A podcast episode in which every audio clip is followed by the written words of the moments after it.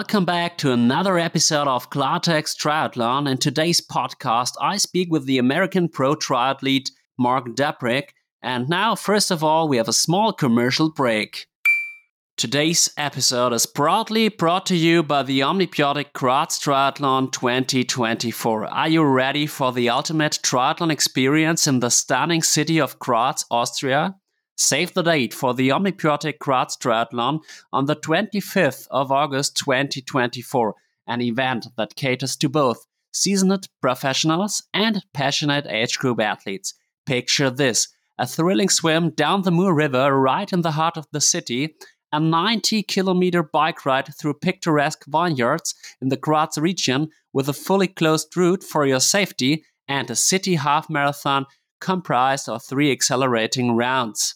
But that's not all. You will be in a esteemed company with a lot of renowned triathletes. There is even a professional race classified as a PTO silver event with a 20 meter drafting rule on the bike. You will be racing alongside the pros, feeling the excitement up close. Our motto is simple yet powerful from athletes for athletes. We understand your needs and prioritize your experience.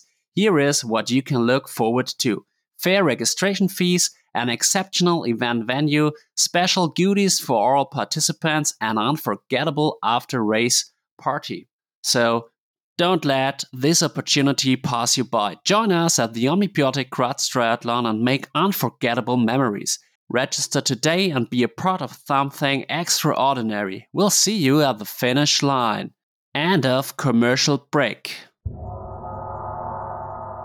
Hello, everyone, and welcome back to another episode of Klartext Triathlon. Today, we have a very special guest, the American pro triathlete Marc Dubrick, who finished in eighth position at the Ironman 70.3 Worlds and who also won the Escape from Alcatraz triathlon this year. Now, Marc is in St. George in order to prepare for the upcoming race in Indian Wells together with Nick Chase. Hello, Marc it's great to have you on the show. Yeah, thanks so much for having me. I'm excited to uh, talk some triathlon and yeah, tell you a bit more a bit more about myself. Yeah, that will be quite interesting, I think. So, but my first question is, how are you today, and how was your trip to St. George? Yeah, I'm doing really well. It's super sunny right now in St. George. I spent the summer, um, really from May until just about four days ago in Boulder, Colorado uh, I did uh, about a month in uh, Europe before 70.3 Worlds. But no, it's really awesome. I don't have a lease anywhere, so I can kind of move where the best training uh, locations are, where the best weather is. So yeah, I drove down to St. George, training with a teammate, uh, a fellow Real Tri Squad teammate, Nick Chase. Um, Jackson Laundry, who you just had on, actually will join us on Tuesday. And we're just going to do a little mini camp before driving to Palm Springs, where 70.3 Indian Wells is in two and a, two weeks or two and a half weeks, I guess. So it should be fun. Definitely. That's great that you have your training buddies around you. How is the preparation going on? Yeah, it's going really well. So it um, Boulder's at right around 5,000 feet.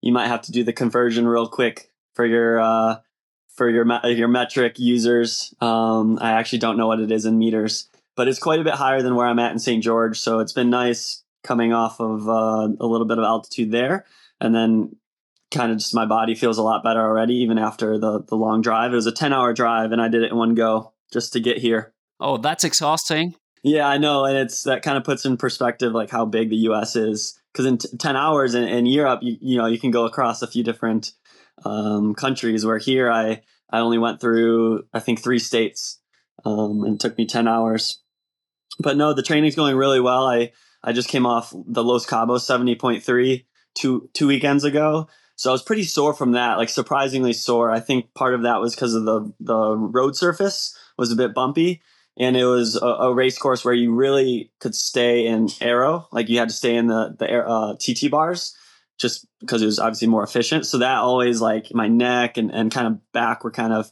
a bit sore from that. Um, so I've recovered from that, which is nice and yeah, I'm re- really, really excited for the field at Indian Wells. If everyone who's on the start list shows up, it's going to be an exciting race. I'm sure that it will be an exciting race. Perhaps we also see Lionel Sanders, and you finished in the second position at the Ironman 70.3 in Los Cabos, and you were only defeated by the strongest runner in the world of triathlon at the moment, Jason West. Yep, and he showed his strength. He ran a 109.30, I think. Um, and it, we got lucky. It wasn't crazy hot. Cabo can can get extremely hot and humid. Um, and I think we were pretty lucky on the day. But yeah, I was I was really excited going into the race, just more as as like the dynamic. I knew what the dynamic was kind of going to be like with an ocean swim and then a smaller a smaller number of people on the start list. So I was really excited to see what my bike legs could do because I knew that ocean swim and a, a smaller field was going to lead to like a very individual or maybe small groups of one, two, or three on the bike. And um, where like worlds and some other of these 70.3s, you kind of have that big six, seven group. Um, not like, I guess, yeah, like draft pack, obviously legal drafting, hopefully. But no, it was really fun. It played out well. And I, um, yeah, I was really happy with my, my body and how I performed. And I think it would have been like best case would like obviously I wanted to win, but second was with how Jason was running and, and how he's been performing, you know, I'll, I'll definitely take it. I think he is ranked in third position in the PTO rankings, so it's okay to be defeated by him. And if I see your uh, recent results, I would say you have made big improvements on the bike. And we will talk about that later. But now like you can imagine, the majority audience of my podcast is still German. And I suppose that many of my listeners still don't know you. And we have to change that. So could you please introduce yourself briefly and share some key aspects of your life, both in and out of the world of triathlon? Yeah, absolutely. So I guess my name's Marc Dubrick.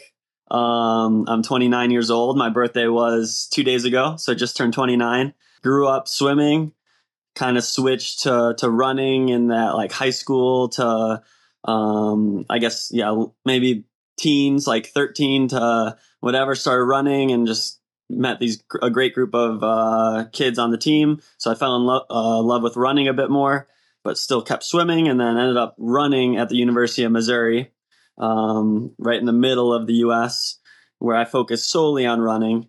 Um, but classic like runner, you know, fell into some injuries, so that got me back in the pool. So I started swimming more, and then I had I had a taste of triathlon a little bit. I did a few when I was younger. I did this junior elite series um, that the U.S. has, and it's our kind of pathway to the draft legal triathlon and um, but I still didn't really know much about triathlon, so I just thought I'd be a, I was trying to be a pro runner and focus solely on running in college. And then after I was like got an opportunity, I was um, I had met a few other pro triathletes just through just kind of mutual connections and just had an opportunity to chase that dream of being a, a triathlete. And it was a dream job of mine to be a professional athlete. And it just kind of made sense to chase triathlon. And now i'm just yeah living the dream um, I've been a pro since 2018, 2018 when I got my elite card. And yeah, it's had its ups and downs, but it's been absolutely amazing. Um, outside of triathlon, you know, absolutely love to travel. Uh, triathlon thankfully has brought me to some absolutely crazy places. I've been to Germany a few times. We talked about it before we started recording. Did the WTCS in Hamburg and probably one of my favorite swims there. You know, the race didn't go too well, but uh, you know, experience that I'll always remember and a result that obviously like hurts because I, I, did so bad, but it's like super motivating, even though I'm not in short course anymore. Uh, it's a very motivating result. And then I, yeah, I work part time for the Magic Five, the custom fitted swim goggles. And that kind of helps me pay for the, the massive grocery bill and food bill that uh, I have to deal with weekly to, to fuel the body. But yeah, just, I just really um, just chasing the dream, I guess, the triathlon dream. I didn't know that with Magic 5. Tell us more about it. That sounds quite interesting.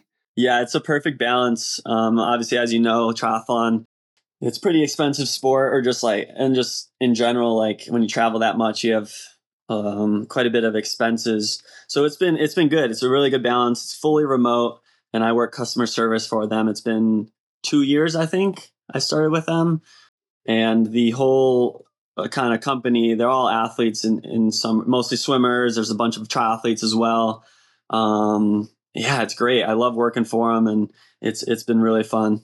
And then Jan Frodeno is a big advocate and um, yeah, spokesperson. So that's really fun.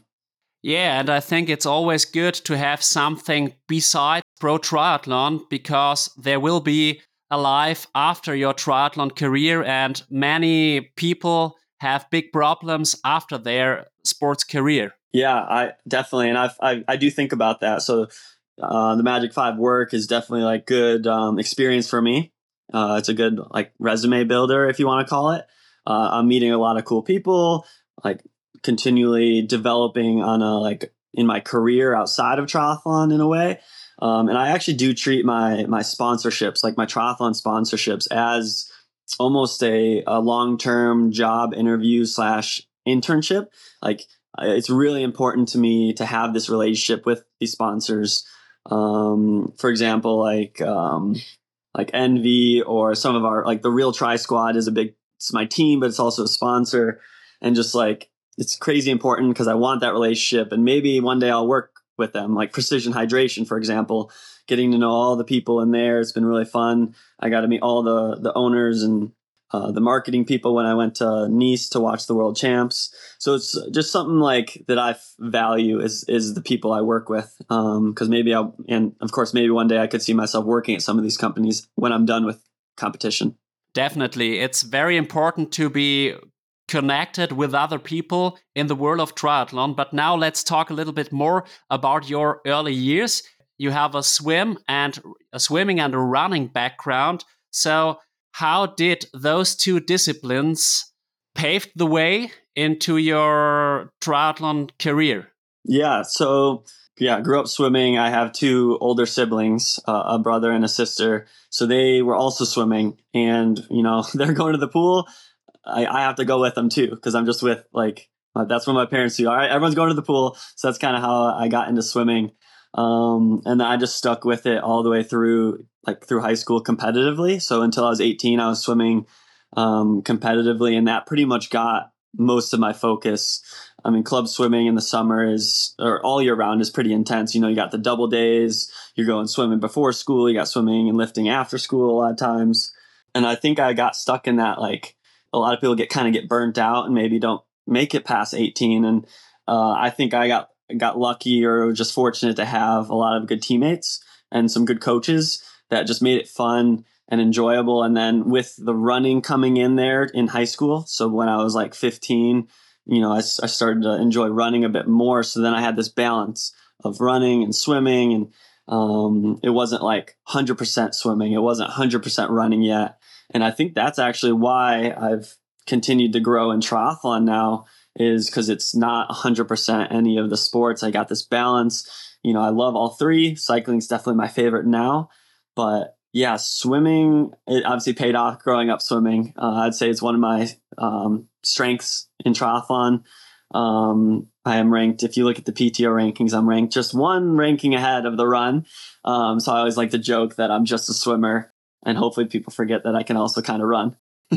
oh, that's funny. And I think in your childhood, if you want to become a triathlete, you always have to focus on the swim and on the run because, like we all know, it's easier to become strong on the bike in your yeah in your 20s when you have those uh, mm, how could i explain it yeah so i i think i know it like i agree with you it does like there's yeah. a lot more skill i guess um like it's not the strongest person who's who's best swimming you know it, there's a lot of technique that you can gain like you gain through these years um, which of course makes new, it's hard for new swimmers or like people who start swimming later in life um, to get that technique because they can be like strong, but that's not what it takes, you know, to be a good swimmer. You can be, um, I don't want to say skinny, but like you don't look like a swimmer, but you have a good catch or whatever, it, you make it work.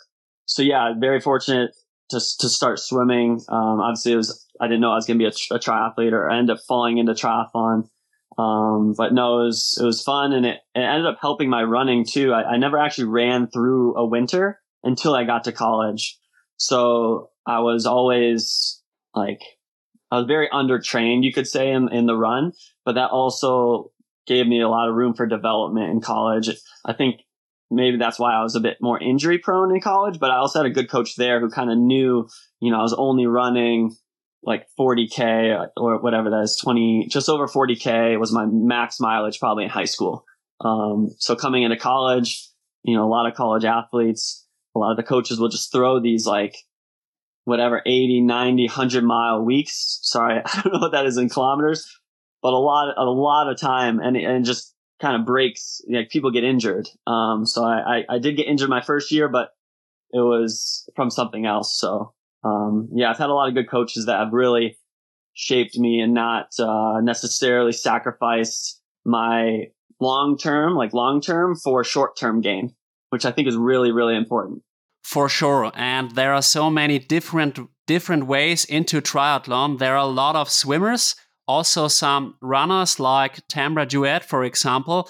I always have the impression that there are not many former cyclists that make the switch to triathlon. I am only aware of Cam Wurf. And so I think that shows what you have explained in the last few minutes. Yeah, I don't know many either, uh, many of them either, but yeah, it's tough too because like bike comes after the swim, so obviously we see Cam Wurf always as one of the strongest, but we we see other non um like cyclists still cycle really well because they're able to like come off the swim not as fatigued, you know? Then that's, uh, I think why I've seen my run kind of come along without really focusing on it because I'm still putting a lot of focus on the bike. Um, is because I'm not coming off the bike as fatigued or tired now in these races. Um, therefore I'm getting better on the run by not really even focusing on it. It's just, it's just a secondary kind of benefit from focusing on this, this bike. Yeah, that's true. And you are ranked very well in the PTO rankings on the run and on the swim, but on the bike, you're around position 100, I think. But I remarked in the last couple of races that you have made some big improvements. And how do you try to get better in the second discipline of triathlon? Time, which which can be frustrating for a lot of people to wrap their head around, but it's just been um, a lot of hard work, but consistent, like consistency. That's the biggest thing. You know, I feel like this whole, my whole career, uh, I've been focusing on the bike because it's always been something that needed to, I needed to make gains to. Like I always was, that was my weakest part was the, the bike, even in draft legal.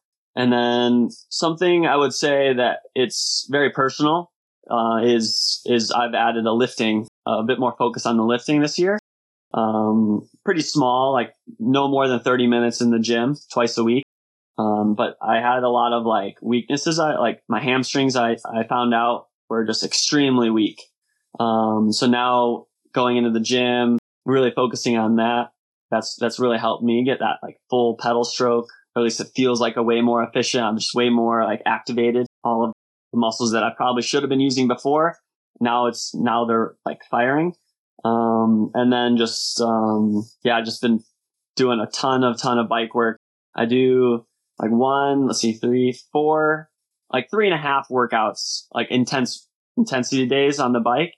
And then decent amount of volume, anywhere from like 12 to 15 hours, um, during the week is, is cycling.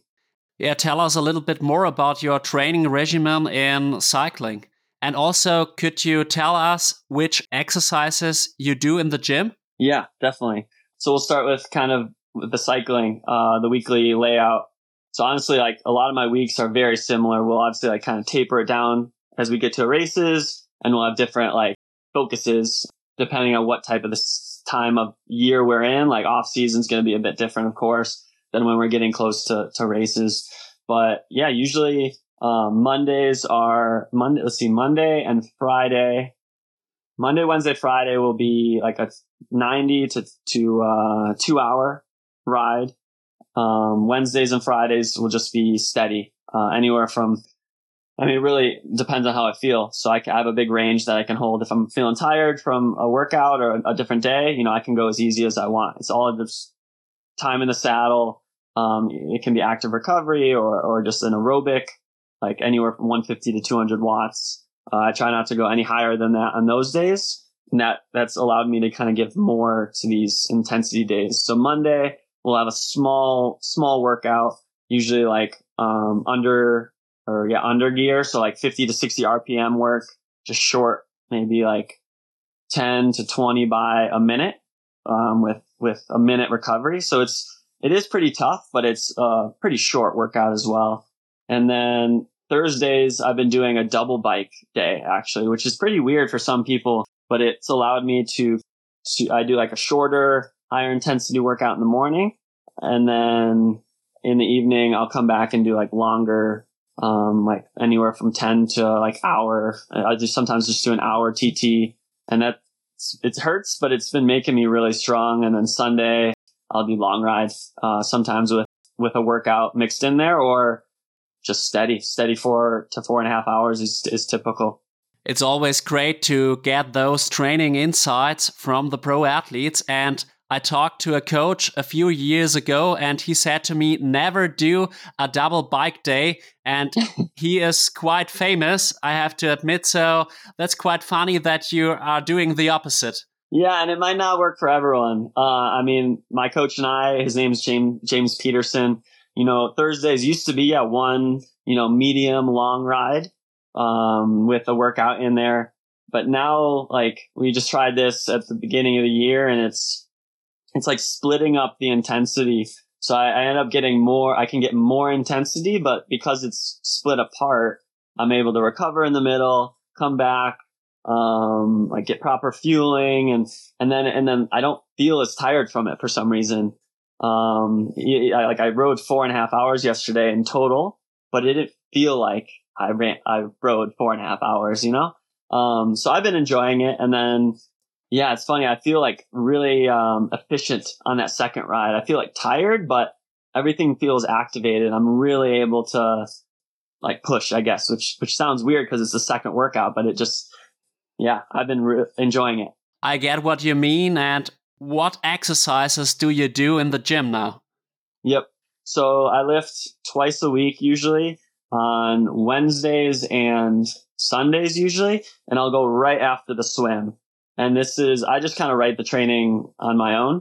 I, I try not to do so much that we need to adjust like the swim bike run, um, but just enough to like activate and I just feel a lot stronger and it's translated to the run as well. I used to have these this Achilles and calf pain and this glute pain when I would run fast.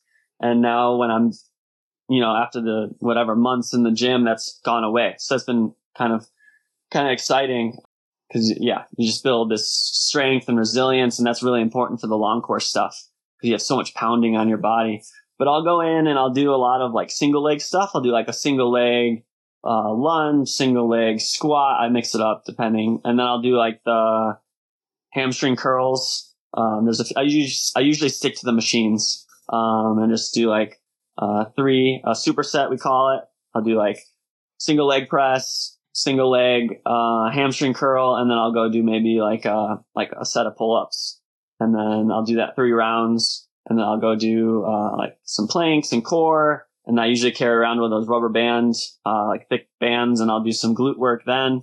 But I really like going in right after the swim, uh, I usually like quick transition, just like a race. And then I'll go and like immediately go do those single leg press. And to me, it's like, it feels just like a race. Uh, you're getting out of the pool. The blood is kind of all in your upper body. And now you got to go do, yeah, some leg, leg presses. But yeah, it's, it's been working. It's not too intense. Uh, I think it's just enough. This off season, I'll, I'll jump into a bit more because the lifting then will be kind of my intensity while I'm doing more of like base work um, no intensity, just some medium volume during off season.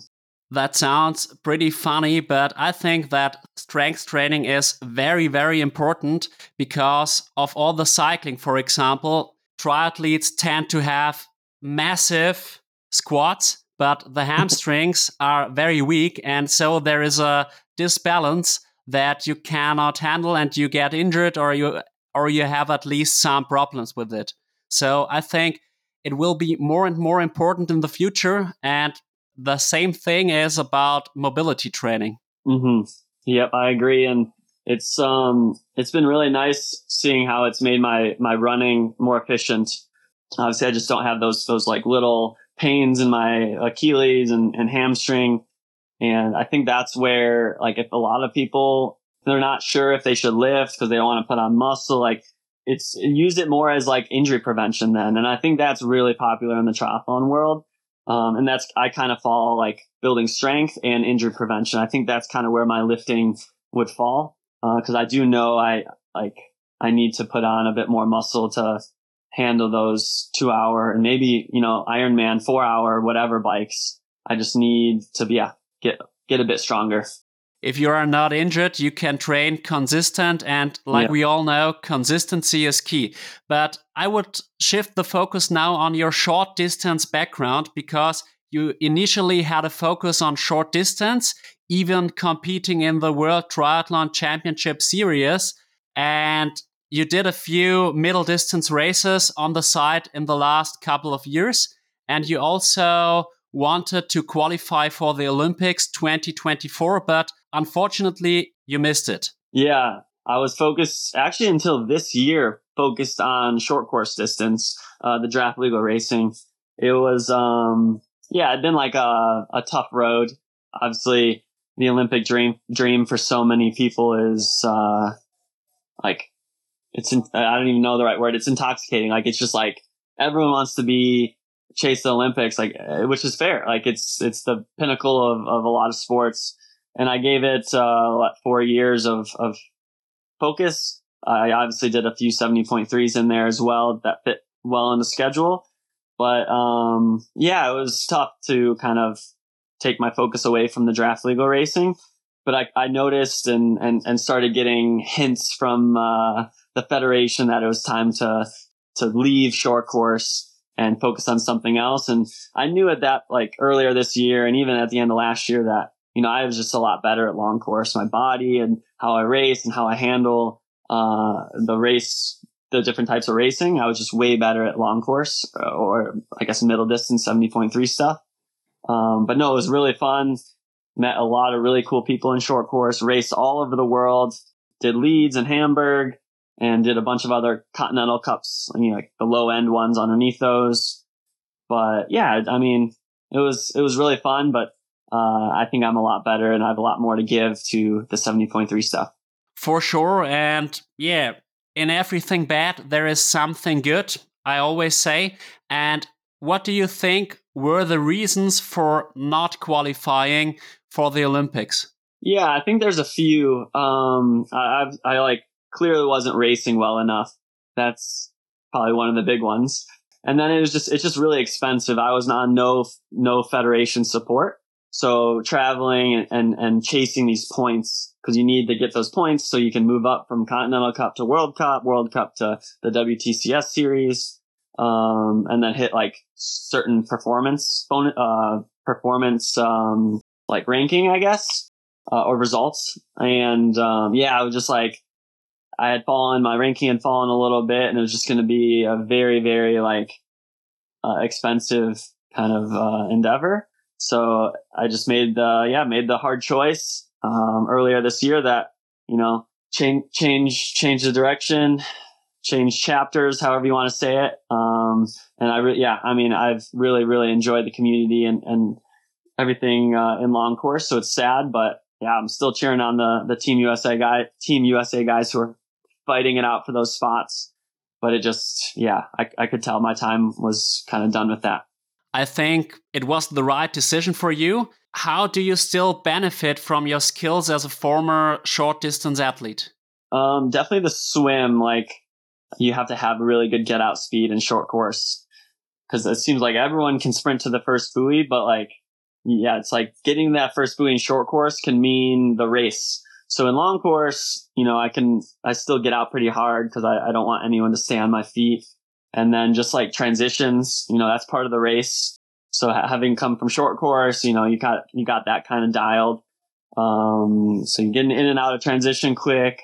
And then also like the surges on the bike, especially when you get these like bigger, whatever, six to 10 person groups, they are pretty surgy. So like that you're coming in, like the person in the front attacks, like it's, um, delayed uh, power, but it's like surging. You come up and down these hills and you don't want to get in that draft zone. So you're sprinting and then you're, you're kind of sitting up. So I think that all plays a bit into like the short course type, type of racing. And then, um, just like training the speed, like on the run, if you're not running, you know, 1430 or below off the bike, you're probably not doing too well in some of these high end races. And in long course, obviously we're not running under three minute per K. So like for me, I felt my race pace is around like 320 per K and that just feels quite a bit easier. And now it's just hopefully getting that down 315, 310 for the half marathon. So there's a lot of things, but yeah, it's all a good progression. I think you see it a lot. People come from short course and then they slowly transition to long course. Um, but I think we're also seeing quite a few people like that skip the short course and they come straight to long course or, or 70.3. And that could be because of their swim, swim background, but also for a few other reasons. Yeah, I think that there is a lot of development in the world of triathlon and the races have changed. A few years ago, it was kind of single time trial on the bike. Now you have more and more race dynamics and it's just not enough to put to push 300 watts for 4 hours. You always have to react on the group dynamics. Sometimes you have to push 400 watts and in another situation, you push around 200 watts. And so I think the short distance background is a big advantage. Yeah. You said it way better than I could have. And that, yeah, that makes a really good point. Yeah, you gotta just be ready, um, for that, that surge. Uh, understand that it might not be it's not someone's, someone's race pace. That's their tactics or that's just the, yeah, that's the start of the bike. Um, we, we see it more and more now, especially with more people coming out of the swim together, like at 70.3 Worlds. I think there was 20 of us or so, or maybe 15 of us that came out in like one big group. Um, and it did splinter. It split apart at the beginning because of the, the difference in what people are able to push at the beginning. Some people are able to handle whatever 360, 370, 380 for the first 10 minutes before they settle into their whatever 330, the race power. And some people quite, quite, can't quite push that high of power and then recover off of it. So that's, yeah, I mean, that's just, um, something that we're all going to have to get used to. I know Freddie, Frederic Funk, um, he was at the tail end of that chase group and I think he, he didn't pass me until maybe 10k, but when he passed me, there was no, no shot of staying on his wheel. Uh, it was insane, uh, how much power he was pushing, but he made it to the front. So obviously it paid off and then he got on the podium. So, he made his move, um, and, and it paid off. Freddie Funk is crazy on the bike, unbelievable. I would say he is the strongest cyclist on the middle distance. On the long distance, I think there is Sam Laidlow or Magnus Ditlev. But let's see, perhaps Freddie will do his first Ironman next year, but probably it will be in 2025. So, yeah, we will see what will happen. Yeah, it's exciting. Um, especially with this this Ironman series being announced. We'll see a few people committing to that, but it um it takes three scores. Three can be full Ironmans, two can be 70.3s. And to me, that's just a lot of that's a lot of Ironmans. Um, so you know, I thought about it because I'm on the I'm on the cusp of probably not making it on the PTO series. You know, I'm top 40. I just moved in the top 40 of the PTO so yeah, it's interesting to see who's going to commit to the Ironmans and then who's going to maybe stay and do like try to do PTO or some of these other 70.3s. Definitely. I think you are in a situation like Jackson. It's quite comparable. Yeah, definitely. I think uh, I forget where Jackson's at. He's in the he might be high 20s or something, but I still see it as a I mean it's really exciting for me still. Obviously, I'd love to get that PTO contract, guarantee races but there's still so many opportunities that are opened by the Ironman announcement. It's overall just super good for triathlon. Like this is what the PTO kind of started and wanted to do, and Ironman now is kind of coming in and stepping up, which is great to see. And I think it's overall just really good for the sport of triathlon. For sure. And you also raced the PTO US Open in August and you made a lot of races. You won the Escape from Alcatraz triathlon and you you you raced in Los Cabos, you raced Ironman 70.3 Worlds, and a lot more. So, taking a look back at 2023, can you share some highs and lows from your triathlon season 2023? Yeah, it's been it's been a really good year. Um, for the most part, yeah, i raced raced pretty well. So I started the year actually in January. So I raced very early in 70.3 Pucón down in Chile, um, where I got my first podium of the year. Um, and that that was right off of like a two week break. So it was more of like a vacation and just like to see what I could do off of pretty like minimal training. And then that's where I also qualified for worlds. So I was able to get my world spot very early early kind of in the qualification year. And then I switched back to focusing on short course. And that was, those, that was probably the low point of the, of this triathlon like season was going down to Chile again and just having, uh, I flatted at one, so DNF'd. And then the other one, I just re- raced really, really bad. And then from there, I kind of was like, that's where I pivoted and was like, all right, you know, that was my kind of last straw for what I could do for short course because I was at that point I would have had to go and race more continental cups across the world probably, and I just didn't really have the the financial ability to kind of do that again. So I yeah pivoted to to long course and I did St. Anthony's, which is an Olympic distance that's been around for 43 years now. I think it's in Florida.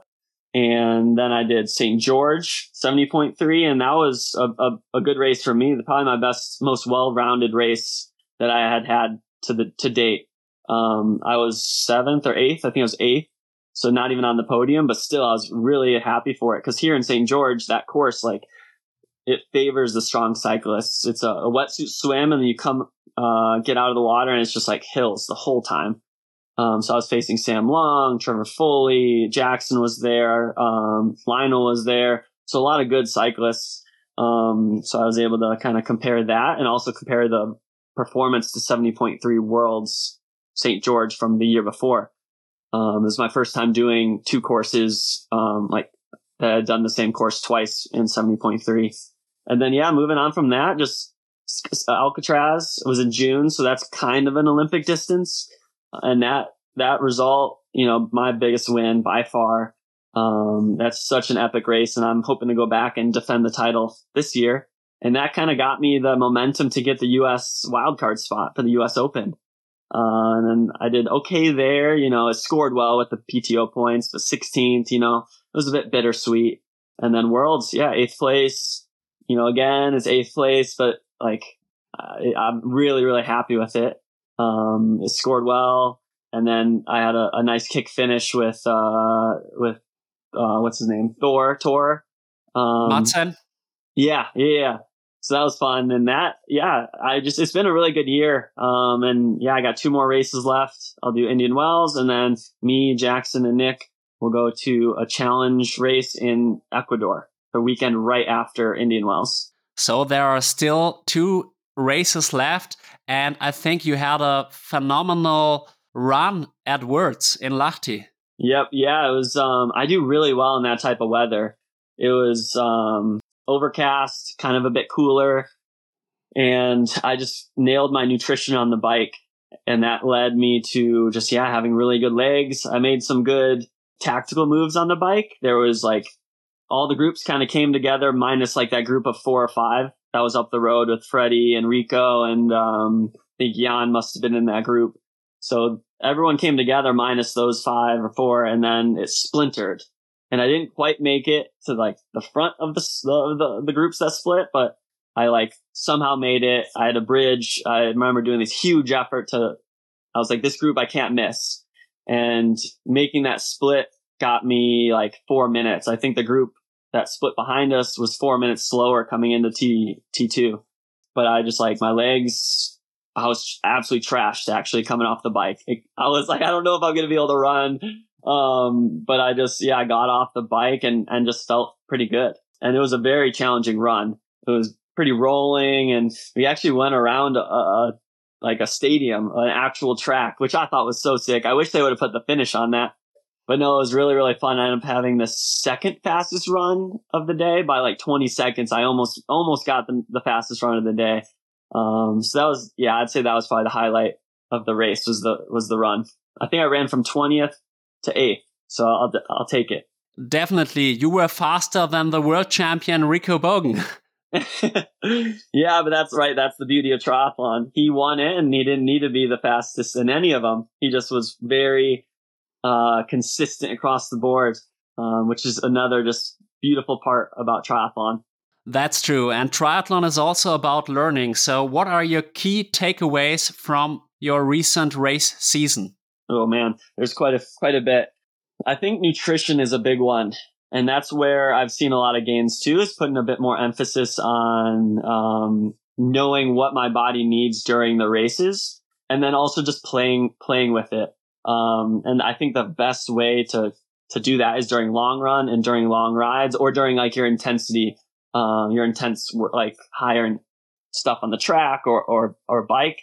So I'm always like um, making sure I do my race nutrition during these long rides or long runs, like taking gels, filling my bottles um, during hard sessions. Um, and then a few other things are just really focusing on holding the, the position on the bike.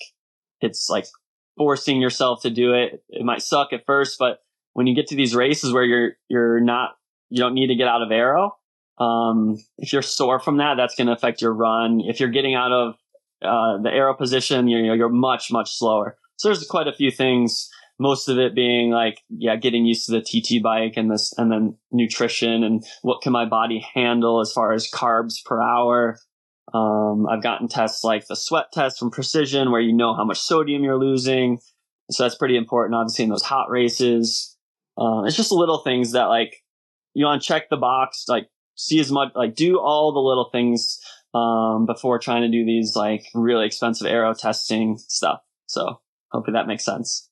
Definitely. It's all about nutrition and aerodynamics. And when I came into triathlon in 2017, I was told you have to take 60 grams of carbs an hour. And now we are around 100 grams uh, per hour. So that has changed a lot. And I think that's one explanation for the progress of triathlon in the last couple of years because the athletes are much stronger than a few years ago, at least when you consider the times.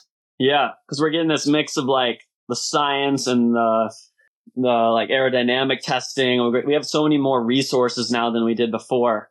So I think, but it can be a bit personal. Like some people don't need as much sodium. Some people uh, don't need as much carbs. So I think you you look at it's you can look at what other people are doing, but it's not like what they're doing is not necessarily what like you sh- like what's best for you.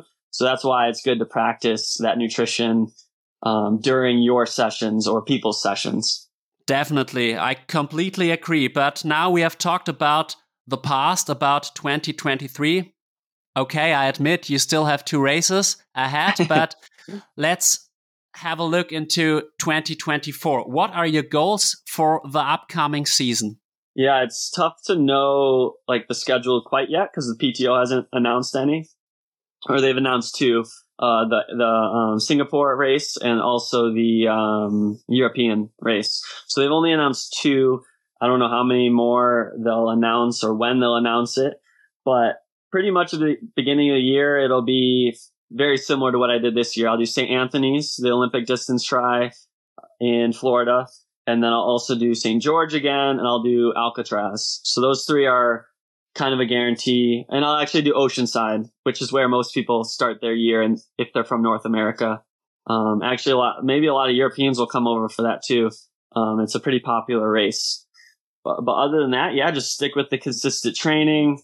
Get, I would love to get aero testing. So of course, I've I've said like it's not necessary, it's not make or break because you need to check, get those nutrition, all this other thing. Like there's so many other things you can do first. Um, it's really expensive, but uh, I feel like I've gotten to a point where um, it's time to maybe invest in some some aero testing, whether that's in a wind tunnel on a velodrome, or now there's plenty of people who have this like little device you can attach to your bike and you go on like a flat stretch of road. But it's just having the right like data and the right person who knows what they're doing to look at the data. But yeah, just keep having fun, living the dream is pretty much it, and keep training hard. aero testing would be the next step for you. I'm convinced of that. And yeah, how do you plan to evolve both as an athlete and on a personal level in the coming years? I think um, a lot of that is like surrounding yourself by people who just motivate you, people who challenge you, and then just always kind of taking opportunities or or like making your own opportunities. So I'm really excited not not to do a huge plug here, but this podcast I started with Ben Kanute, that was like a great opportunity, something that I was actually pretty scared to do. Like I can talk triathlon all the time, but and it's not really live. It's not like public speaking because we it's recorded and it's not you know if you mess up you can always crop it out.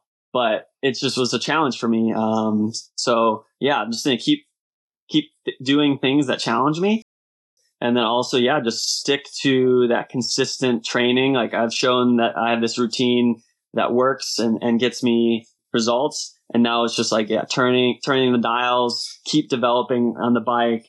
Um, look at little things, go to races um, that kind of can give me momentum and publicity, and hopefully get just more sponsors. Just get keep that ball rolling um, I want to be in the sport for a, a lot longer. And um, yeah, I think no reason to to limit it to, to 39th in the PTO. I, I do think I have a shot at winning the world champs one day. Uh, so just yeah, keep working towards that that goal. And you still have 13 years to go in pro triathlon. 13? Yes, Jan Frodeno was 42 this year and he won the PTO US Open. Yeah, that's right. It was such an epic race. I didn't get to see I mean I saw it unfold while I was in the race, but I remember watching the replay and how epic it was just seeing it from, you know, the the feed that they had. to be honest, I couldn't believe it that Jan Frodeno won that race because in advance I was sure that it's not possible anymore. He's 42 years of age, and there was Blummenfelt and West, and it was amazing. It was just amazing, yeah. and yeah, you are lucky that you have be- that you were a part of it. Yeah, and I was I was really part of it in a way because there's that video of me. I'm not sure if you saw it, asking him to do a start um, before the race, and it kind of went kind of went viral. Talbot Cox, if you know the name, ended up making yes, that little course. edit so that was pretty funny. Um, but I would have loved to see him win uh, in Nice. Obviously, it was amazing he, how he won in the, at the U.S. Open. But I was in Nice, and I was just all I wanted was for him to win, um, win his last World Champs. But he he showed that you know he's still like he finished, which is obviously amazing. I'm pretty sure he finished, but yeah, I mean it's definitely the goat of our sport. Yes, I think so. And unfortunately, Nice was not Jan's course. It was too hilly on the bike, but that's sports. And yeah, the best will win. And on that day, Sam Laidlow was just the best. Yeah, he was. He definitely showed everyone what's up. And yeah, he's uh, pretty dominant when it comes down to these championship races. Yeah, he showed that in Kona 2022 and now in Nice. And you already mentioned your podcast. So our conversation today is a conversation among colleagues. And what motivated you to start the podcast with Ben? And what goals do you have with the podcast? Yeah, so Ben ap- approached me about it uh, a couple months ago. And yeah, I just honestly, I didn't even think much about it. I just said, yeah, absolutely, let's do it. Um, we we record once a, once a week, and mostly we're going to talk about American. Like um, we're going to focus more on American triathlon, American results. We'll do you know a race preview here and there, but we really want to just focus on on um, maybe some of the triathletes, American triathletes who don't get as much um, publicity or maybe had a breakout race, but they weren't in the top five or top three, so they don't get any kind of um, announcement. So, and we'll talk, but we'll talk all triathlon. Um, we'll be talking kind of the, how to qualify for your pro card coming up here. We'll talk about like the field sizes and, um, yeah, we're, we'll talk about it. Um, there used to be a really good Olympic distance pro field or, or pro races in the U.S. And now we've kind of seen that go away. Um, there's only two um, uh, three. There's only three. There used to be a whole series, and you can make a ton of money. And it was a really good transition for those people who weren't quite quite ready for 70.3, and then they could still make a good living by doing Olympic distance. Um, so we're going to talk about that a bit more in our next one. But it's been fun. Um, Ben's obviously very, very good at triathlon, and he's uh, a good co-host um, to to talk triathlon. For sure. And Ben, I think he had a great year in 2022. He came second at Ironman 70.3 Worlds. But this year he had some problems, but I don't know what was the reason for it. Yeah, I'm not sure either. I mean, he raced really well at Roth. And I think maybe that's um, just that big, whatever, emotional and obviously physical performance can take its toll. Um, it affects everyone different. And uh, I mean, I've never done an Ironman, but I know I would be pretty pretty wrecked after one. Definitely, I finished one long distance race, and yes, it had a big impact on my following races. I have to admit.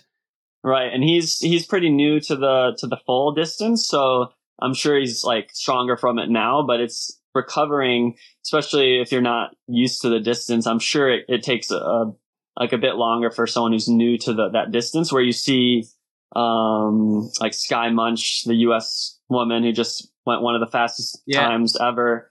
She did like a back to back. She did Kona and then she just did uh, Florida. And you see some people be able to like tie those two full distance pretty close to each other, um, which is crazy to me. But yeah, it's all about how you're able to recover. And I think that's, that takes time, time in the sport, time on your feet, time on the bike um, and just like how how you personally recover. Absolutely, and my fingers are crossed for Ben. So, why should our listeners tune in to your podcast? Well, Ben and I, obviously, uh, the two best looking triathletes in the in the sport. No, um, well, we're we are focusing a bit more on like the American scene but we, will talk about um, all triathlons. So I think Ben being an Olympian, being one of the top triathletes in the U.S. and in the world for a few years now, he has some really cool insights. And then, um, yeah, just we're gonna just keep it casual. We just talk, um, and uh, yeah, just give it a go. We we like to take feedback. So um, yeah, uh, we'd love to hear the the German uh, questions as well because that's what we want. We want to be like more of like a talk. Like you talk, it's like a casual conversation. So we'll talk about everything. So if anyone on your podcast has questions, we'll take them. Yeah, and you have one big advantage. You're native speakers in English. So that is my big disadvantage in my podcast. But I also try to evolve as a podcaster by doing that international format. Yeah, have you seen it really help now that you're doing more podcasts in English? Yes, definitely. But I am still preparing quite well. Uh, I always make a script for the podcast because it helps me to have kind of guideline, you know? Yeah, absolutely. That's awesome. Thank you. But now let's talk more about you and perhaps also about uh, triathlon in the USA because I think in the past the Americans were the strongest athletes and now I have the impression that the Europeans in general are a little bit stronger. And I also have the impression that there are less Ironman 70.3 and also less Ironman races in America, right? Yeah, it's uh, if you look at like the PTO rankings, I mean, we have a lot, a lot of top guys with with Sam, uh, sorry, with uh, Jason, with Sam Long, with Rudy, and then uh, there's obviously like Chris Leiferman, Matthew Marquardt. So like we got we got some guys up there, but it's just all about that like consistency. And I think we see that um, Europeans are just a bit more consistent. Germans are very consistent, um, especially on the world stage. So uh, yeah, I really don't know like what it is. I know like we're doing really well in long course and, and we're getting there in short course, but we just don't have like a, uh, a many programs for younger kids uh, to get into triathlon. There, it's just not like cycling isn't as big here, and that's a big part of it. But yeah, there's just not many clubs or teams or like the French Grand Prix, for example. I, I did a few of those two years ago, and you realize why the French, I mean, obviously Germany has this too at the, the Bundesliga, why they have this like base of new triathletes all the time because you're starting it so young. Um, it gives them a way to experience triathlon, have fun with it, you know, do it with a group of friends, and then progress and develop uh, over a bunch of years. And then they fall in love with the sport and they, they see a pathway to make a living out of it. So I think we don't really have that in the US. We don't have this pathway, this, this route to follow for kids to start in triathlon, to enjoy it, to continue in it, to develop in it to where they can see themselves be a pro. Um, so I think Real Tri Squad, we're trying to start something um, to help that development. But yeah, we'll we'll see. I, am excited for the future of USA Triathlon, but I think we just yeah we got to start start everyone into triathlon a bit younger and and keep it going because there's the elite development like draft legal stuff you have in high school, but then through college we lose a bit we lose a lot to this like individual sports in college, like swimming or running. Okay, that's interesting. So you would say the problem is in the early years of a human being because you don't have many possibilities to to swim, to run, to bike, or there are no not many triathlon clubs. Yeah, there's a lot of opportunities to swim to, and to run um, individually, but I feel like there's just not quite as many opportunities to like yeah be a triathlete where like I was like I think that uh, to me that is a big point to focus on, but I don't think it's like the sole reason. So yeah, I think it's something we can help with, but we'll see. It just takes time. You contribute to an improvement by doing that podcast, for example. And how do you perceive the sport's current status and its future in the USA? Uh, I think it's just going to continue to progress. I mean, who knows? Like when you set this culture of uh, like Jason, all these top triathletes, hopefully me, like hopefully we can all become a voice and build this community around ourselves that just uh, encourages and motivates more and more people to get into the sport or to follow the sport. So the more eyes, the more people um, that we get around or in the sport, it's just going to continually build it. So hopefully, yeah, all the U.S. guys, girls, um, coaches, whatever, we just build this awesome community that's super welcoming, and that's I think that'll do it. Just just like that, and it'll just grow and grow, um, and just be kind of, yeah. I mean, I think it's the best sport. So hopefully, more people see that soon. I am of your opinion, and I totally understand your perspective. And of course, you already mentioned those other American athletes like Jason West, Sam Long, Rudy von Berg, or even Chris Leiferman. And how is your relationship with other American athletes? Yeah, it's it's pretty good. Um, I have been living in Boulder recently, so I've I get a train and and, and kind of cross paths with a lot of the pro pro athletes. A lot of them U.S., but there's you know plenty of other uh, athletes of other nationalities there. And it's um yeah it's it's really good. I really enjoy being social and, and getting to know everyone on the on the circuit or on the start list where if we're at a race. So um yeah, I get to train with with Rudy every once in a while. We swim mostly in Boulder. And then when I go to Tucson for the winters, um, I did that last winter and I'll do it again this winter. Sam Long's there and he was extremely welcoming. He would always invite us to go swim or, or ride or run with him.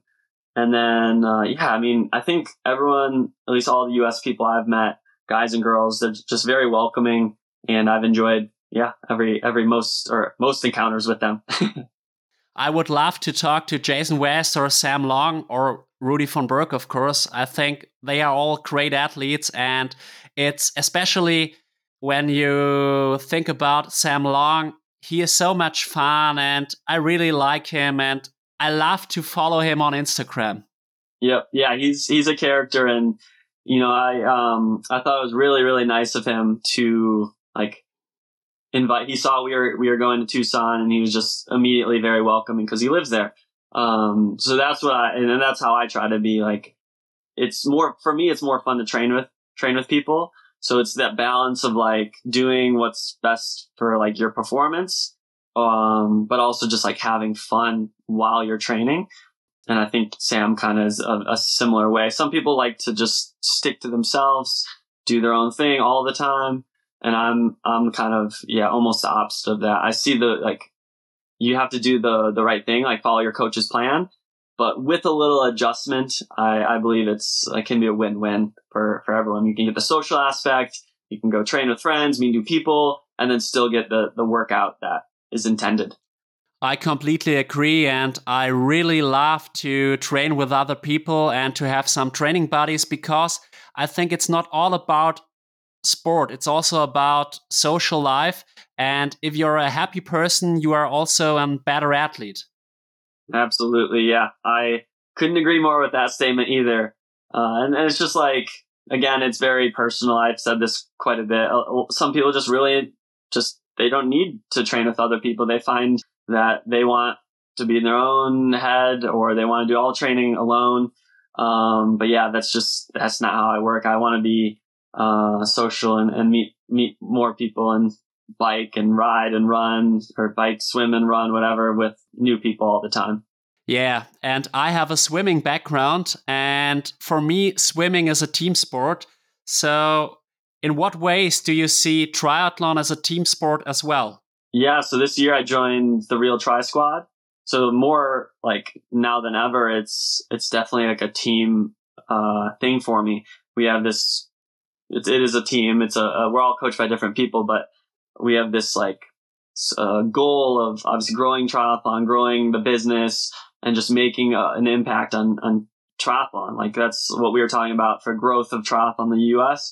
Real Tri Squad has a very similar vision where we're trying to grow triathlon and leave a, a fun and exciting um, impact to as many people as we can, um, and showing how great triathlon is and how you know welcoming and you know somewhat easy it is to just start in triathlon.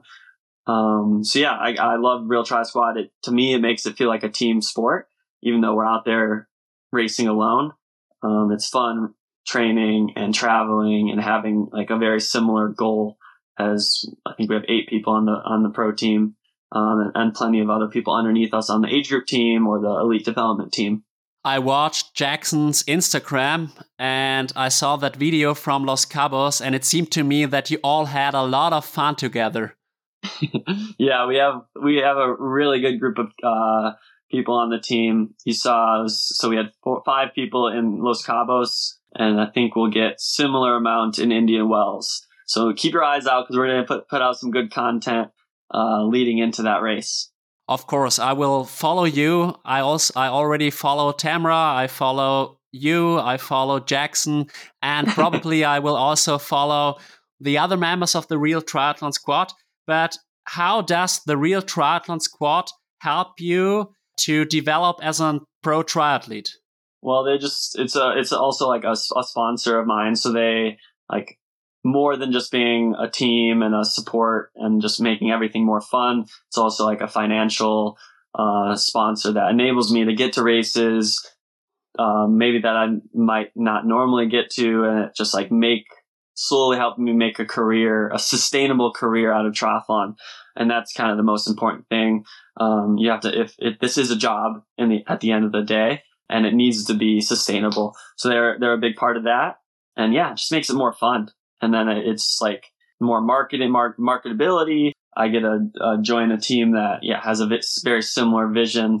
Uh, we all have the same sponsors as well, so we get to meet all the um, people behind those sponsors, build a relationship with with those companies as well. So yeah, it's great. It's it's been fun, and uh, yeah, I'll obviously be with them next year as well. I understand. And what goals does the real triathlon squad aim to achieve? Yeah, we're gonna probably take over the world. I think. No, I uh, we have we, we have plenty of goals. We're gonna we have like a coaching business. There'll be uh, we'll coach whoever really wants to coach age group uh, up to pro. We have like four coaches, five coaches under that platform, and then we'll be starting a an elite development, and that could either be coaching or just like mentor mentorship. Um, to give people answers or they just we're just like a, a resource for people to to come to if they have any triathlon questions and then of course yeah just perform and be the best triathletes we can be while also being yeah a positive impact uh, to the triathlon community Definitely, and I think it's very good that the Real Tri Squad is open for age groupers because they identify with the pro triathletes like you. Yeah, and we we don't like sell like it's free to join. We don't sell like we have discounts and awesome discounts, but it's not like we're not a super strict team, I guess. Um, we just want people to feel like they're part of community and that they have access to us whenever. Like you don't have to pay to talk to us. I know there was that app or whatever that was that came out that you had to pay to ask these pros questions. No, it's free. You can come to us whenever. You don't even have to be part of Real Tri Squad. I pretty much could probably talk for anyone on the squad. Um, that we're very like open and and if you come to us with questions, we're probably going to answer it. nice. That's quite helpful. And athletes like you are also kind of role models. Do you feel a responsibility in that role? And how do you approach it? Yeah, I don't know if I feel, um, well, you know, if I can become a role model for someone, that's like probably the biggest compliment to like that I could get. Um, you know, hopefully one day I, I do fall in that role. And yeah, I mean, I'd, I'd love to be, uh, be that for someone. It's, I'm like obviously chasing a, child a childhood dream of mine. I'm chasing my dream job. I've worked extremely hard to, to get where I am. And I know there's a lot more work to be done, but yeah, if I, if I can be a role model, if I can, um, be that for someone and get them into the sport, help them, whatever, overcome some challenges or, or just become a healthier person, you know, that would, that would be amazing. I would love to, to be that for someone. Yeah, I, I completely understand. And I think it's important when you're a pro athlete, there are a lot of children and young people that look up to you. And if you show them bad things, like, for example, drafting in a race, then you're a bad role model. And I think you have to be aware of it that you are kind of role model for younger people, especially, but also for the age groupers and so on. Yeah, because yeah, that's a good point. It's like you gotta understand the um, that there's more eyes, there's more people following the pros, um, and some people embrace that. And, and and for me, like I, yeah, I just like have respect for the sport. I have respect for myself and in races. So like drafting, like that is cheating. So, you know, I have waved off plenty of motos. Um, cause coming out of the swim, if you're coming out in the, in, in first, sometimes you get those motos that are leading the way to clear the course. You know, I've waved those away, like even though no one's yeah. there to see that. It's like, I don't want to race like that. You know, I respect the, the triathlon scene and the races too much and a, having a fair race. Um, but yeah, I, I, think leading by example, uh, if all pros can kind of understand that concept, lead by example, show like respect to this awesome sport. And yeah, if people follow suit, then that, yeah, best case scenario, because we are in a position where more eyes are on the pro pros. So yeah, definitely important to do, do everything right. Yeah, I completely agree. And now triathletes don't have much time because they have to train, they have to recover, they have to eat. But do you also have some hobbies besides triathlon? Uh, a few. Um, cause I mean, I just love swim, bike, run. So to me, it definitely doesn't feel like work. Um, which obviously is, is great. But, you know, we talked about this before. I think we were started recording. I do work, uh, for the Magic Five. So that takes quite a bit of my time. If I'm not training, I'm usually like working, uh, for them and then eating and I like to I like to meal prep if I can. Um, that way it just makes everything. I get home from a ride or run or whatever session, and I'm not like making food. It's ready. Uh, so usually, yeah, on like Saturdays or Sundays, I'll try to meal prep, um, get some food ready for for the week. Um, but yeah, other hobbies. You know, one day I know I'll have a saltwater fish tank, which sounds so weird, but I've always been interested in and always wanted a, a nice like saltwater freshwater fish tank with my life. I move all the time. It's just not possible. yeah, perhaps after your triathlon career. Yes, exactly. And um, yeah, so I mean, I love anything outdoors. I grew up doing you know many different sports. Um, I don't really do much other than swim, bike, run now, but um, that's mostly just for just because I have like ultimately the goal like there's certain sacrifices they don't necessarily feel like a sacrifice, but things I need to do or don't do to, you know, that lead me toward, towards my biggest goals in triathlon. So that's totally fine. Um, yeah, mostly swim, bike, run. Um, I like board games. Have you ever played Catan or Catan? Settlers of Catan. Yes, I know that game. Yeah. Yes, yes. Yeah, so my family we're really into board games, so we'll play you know all sorts of board games when I get to go home for the holidays, um, which will be yeah in a in a month I'll be able to get home and we'll get a I get to hang out with my family and we'll get back to board games. So that's kind of a hobby. Okay, and you will do your uh, off season after Indian Wells, I suppose. After the Ecuador race. Ah, okay. Ecuador is after Indian Wells. I didn't know yeah, that. so this or- will be my it'll be my first time doing back to back seventy point threes. So I'm not sure how the body's gonna feel, but it'll be Ecuador will be the last race. It's December third is Indian Wells, and then December tenth is the challenge Salinas. And then I'll take my like two weeks uh, fully off. Okay. And what do you aim for in those races in Ecuador and in Indian Wells? Uh, hopefully the win. Uh, no reason I can't be fighting it out for the win. I just, um, yeah, I like to break my race race goals into like, I guess you could say like process goals. So I'm not thinking about the run until I'm on the run, or at least not thinking about the run until I'm at the end of the bike. Um, same with the bike. I'm not thinking about it until, you know, I get a good start on the swim. I make it to the first buoy safely or whatever uh, and then make sure I'm relaxed towards the end of the swim. So yeah, I like to break it up like that. Um, check each one off and not thinking about anything after that until that job is done. Whatever, if it's partway through the bike, partway through the um, run or whatever, just these little process goals. Uh, and if I can check all those off, yeah, I should be hopefully in contention for the win. And if not, I'm gonna treat like each place like the win, like I did at 70.3 Worlds, where that kick finish was was for the win. You know, it was for eighth place, of course, but to me, it was it was. I just wanted to win that battle. It was a big win, I would say, at the Ironman 70.3 Worlds, and my fingers are definitely crossed for you, but also for Jackson. You have been both to my podcast, and it was a real honor. And now it's been fantastic having you on Klartext Triathlon. And do you have some final words for our listeners, or do you have a question for me? Well, I just want to say thank you so much for having me on. Um, it's it's fun, obviously, like following up with Jackson, who's a, another teammate, and we'll be he'll be coming here to St. George in, in a few days, so we'll get some good content out. Um, but yeah, uh, like we kind of talked about, I'm like very open to questions. So anyone who's listening, feel free to reach out to me, triathlon related questions, whatever it is. Uh, I'll try to get back to you.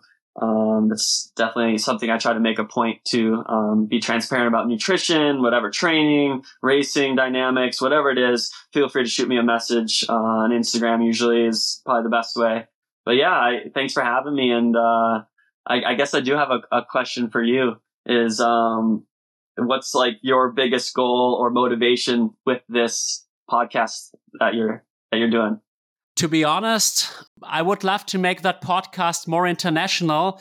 I would love to have more international guests.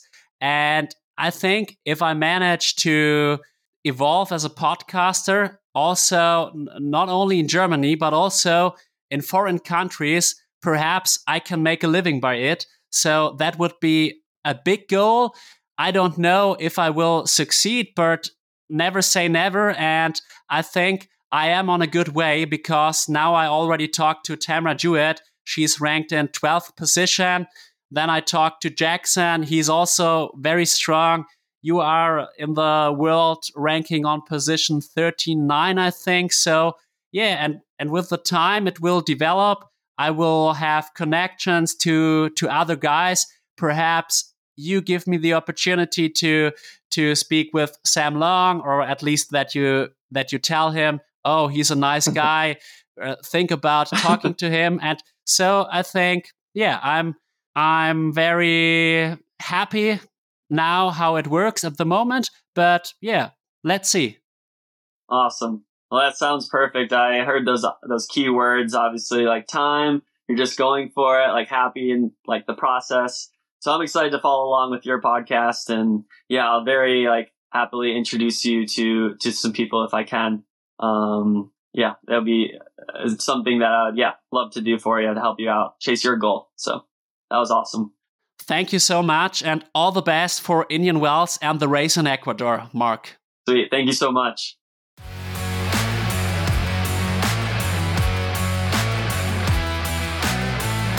I hope you enjoyed today's episode with Marc as much as I did. Marc is pretty funny and charming, and I believe he's got a lot in store for the coming years. Don't forget to show some love to our podcast by giving it a positive rating on Spotify, Apple Podcasts, and wherever you listen. Feel free to leave us feedback or consider supporting us with a PayPal donation at ioswim at web.de. Thank you so much for it. And now, a little advertisement. Remember to sign up for the OMNi-BiOTiC Graz Triathlon 2024 and ideally also for the OMNi-BiOTiC Apfelland Triathlon 2024. Two sensational events await you at a fair price. You can find the registration link in the show notes. Additionally, with the discount code Klartext20, you can secure a 20% discount on all OmniPower race nutrition to be perfectly prepared for the competitions. End of the ad and continue to enjoy listening. Yours, Alex.